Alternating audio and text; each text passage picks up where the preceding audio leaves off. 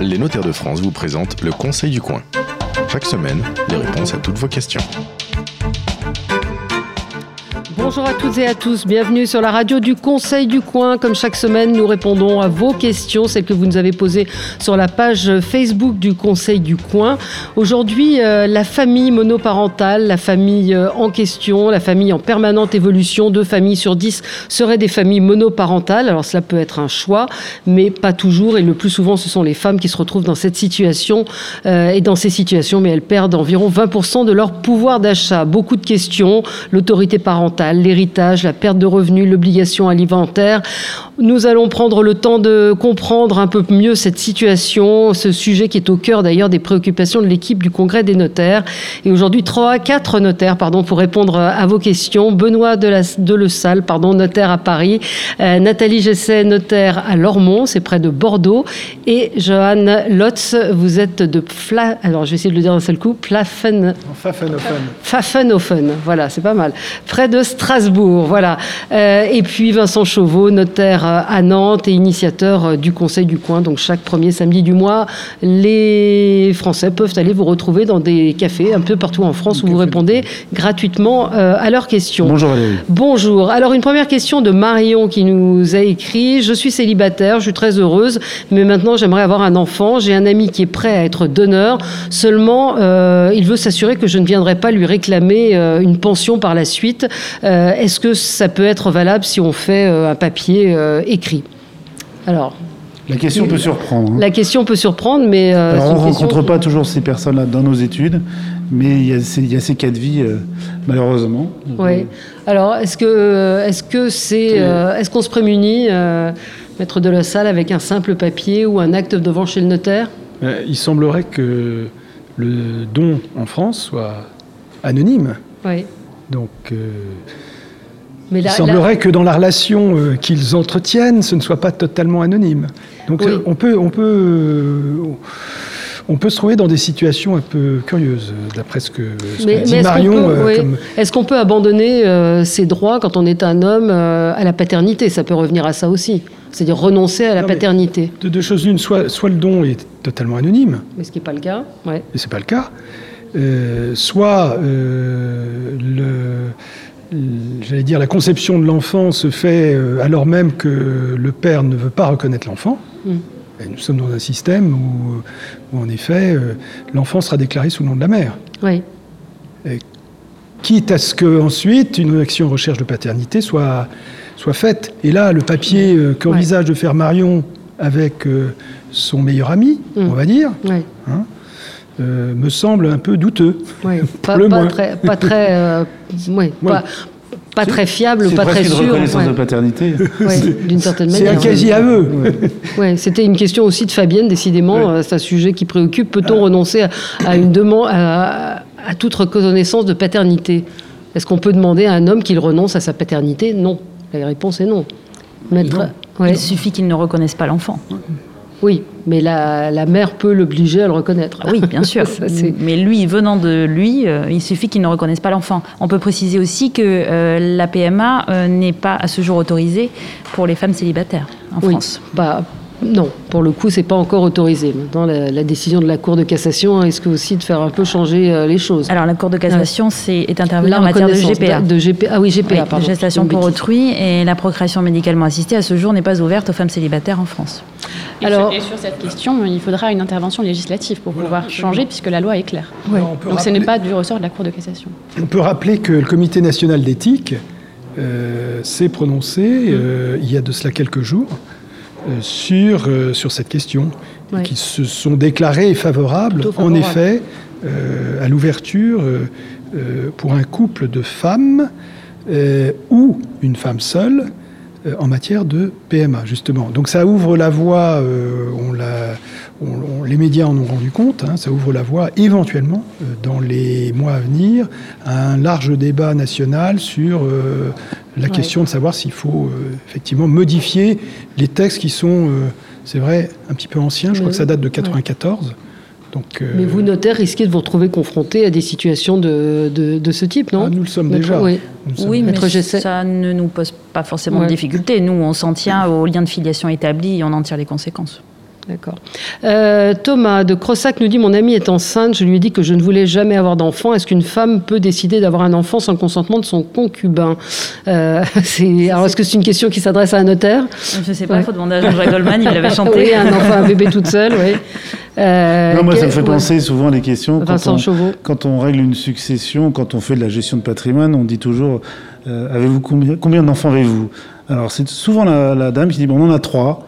Mm. Et je marque toujours une pause et je regarde le mari et je dis Et pour vous aussi, monsieur il y a toujours un moment de pause ou de doute. Alors, c'est par malice, hein, mais je pense que, enfin, sincèrement, je pense que ça dépend. C'est pas une chose que l'on rencontre souvent, mais déjà, moi, en 10 ans, j'ai eu deux reconnaissances de paternité dans, un testament. Mm. Euh, donc, on est confronté à ces moments-là où ça va, ça va s'accélérer avec tous ces nouveaux modes de famille. Enfin, c'est une mode entre mm. guillemets. Hein.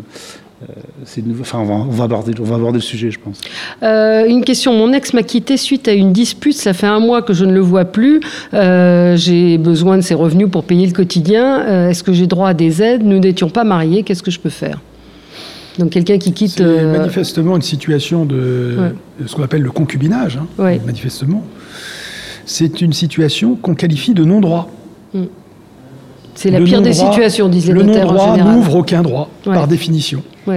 C'est ce que disent les notaires. Hein. le concubinage est la pire des situations, parce que vous n'avez euh, aucun droit, donc euh, elle ne peut mm. absolument rien faire. C'est le prix de la liberté. Oui, aussi, c'est une façon de voir ça. Euh, Amélie, qui habite à Rueil-Malmaison, nous dit Je n'ai pas connu mon père et un homme de 65 ans m'a écrit en déclarant qu'il était mon père. Il me sollicite pour lui verser une pension. ma mère m'a confirmé qu'il était bien mon père, mais moi je ne veux rien lui payer. Je ne l'ai jamais vu de ma vie. Est-ce que je suis obligée de le faire?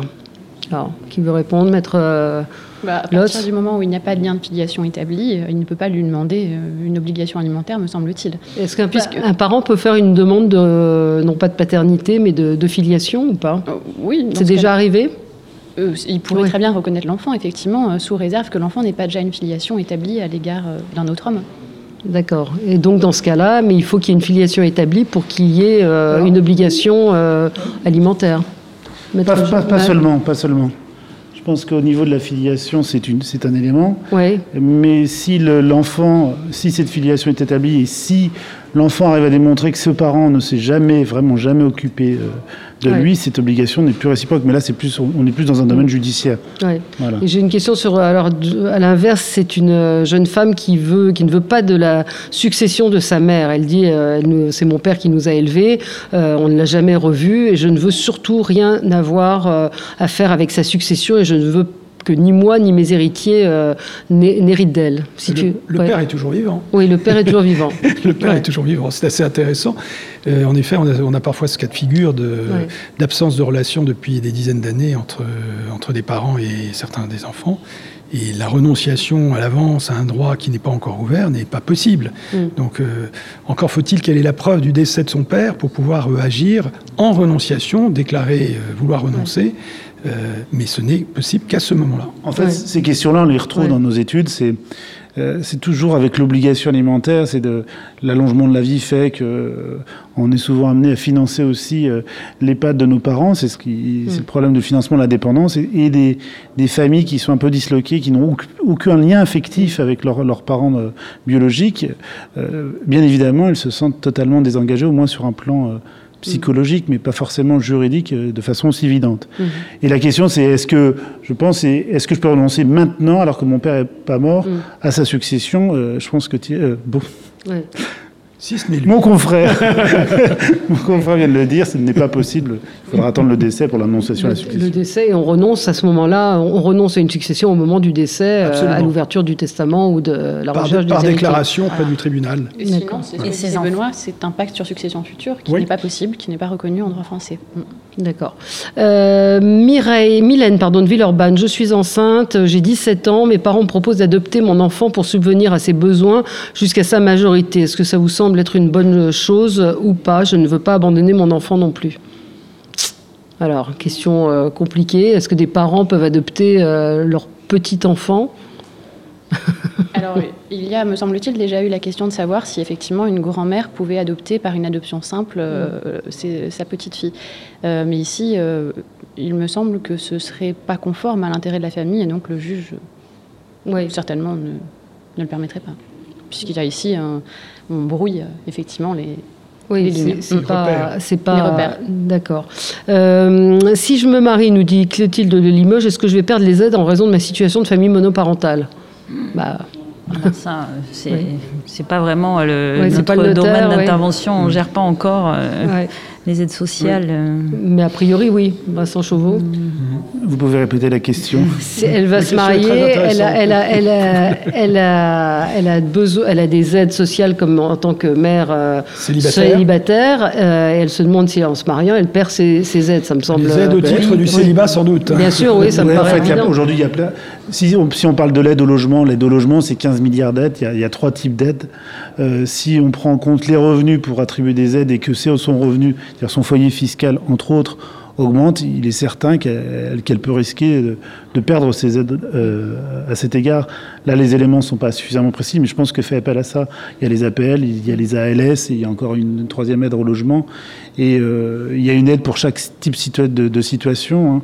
Et, le problème de la financement, du financement de l'aide au logement aujourd'hui, c'est le problème des revenus, mais c'est aussi le problème du patrimoine qui commence à rentrer en compte dans les nouvelles attributions des aides. Alors, je suis seule avec un enfant. S'il m'arrive quelque chose, puis-je désigner un tuteur à mon fils mineur en cas de décès accidentel? Je ne veux pas que ma famille euh, puisse élever mon fils. Oui, tout à fait. C'est tout à fait possible de prévoir dans le testament, de désigner un, tuteur testamentaire. Oui. Et ça, ça se fait dans un testament? Oui, ça peut se faire dans un testament ou dans une déclaration spéciale devant le notaire. Généralement, ça prend la forme d'un testament, effectivement. D'accord. Et c'est quelque chose de courant? C'est euh, en général, oui, on peut le faire euh, de façon, vous le rencontrez régulièrement. On rencontre assez régulièrement des, situations de famille monoparentale où le, parent, en effet, euh, se préoccupe euh, nettement de, sa situation, il se sent fragile par rapport au devenir d'un enfant mineur. Donc, mmh. et en effet, c'est vraiment une préoccupation très, très courante, beaucoup plus que la question précédente. voilà, mais merci à tous les quatre. vous pouvez nous retrouver donc sur, la, sur le site Facebook, sur la page Facebook du Conseil coin. À la semaine prochaine. C'était le Conseil du coin avec les notaires de France. Pour poser vos questions, rendez-vous sur la page Facebook du Conseil du coin.